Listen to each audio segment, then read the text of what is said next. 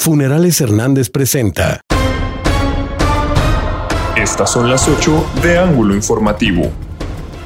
No ha habido respuesta de parte del gobierno federal para atender la emergencia por la sequía en Durango, dijo el gobernador José Rosa Saiz Puro Torres. Se buscará ayuda con otras instancias de gobierno y privadas para poder atender los sectores afectados.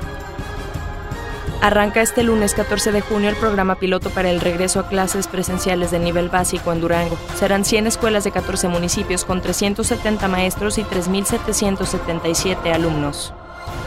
Exigiremos a nuestros legisladores para que respalden a nuestros empresarios, que sea un compromiso real de activar la economía estatal, señaló Araceli Díaz Rubio, presidenta de Amexme.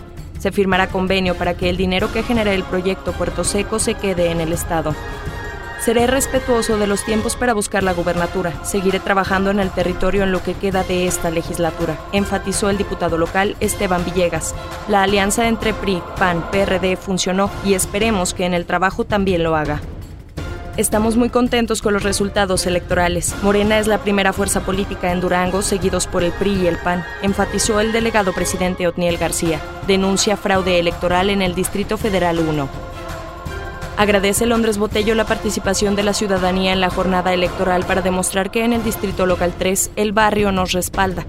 Esperará la entrega de la constancia y la toma de la protesta para cumplir con los compromisos con la población. Iniciará la próxima semana la aplicación de vacunas contra COVID-19 a personas de 40 a 49 años en la capital duranguense. Debe tener mayoría calificada, que son dos terceras partes. Se podría lograr un acuerdo con una parte de legisladores del PRI o de cualquier otro partido.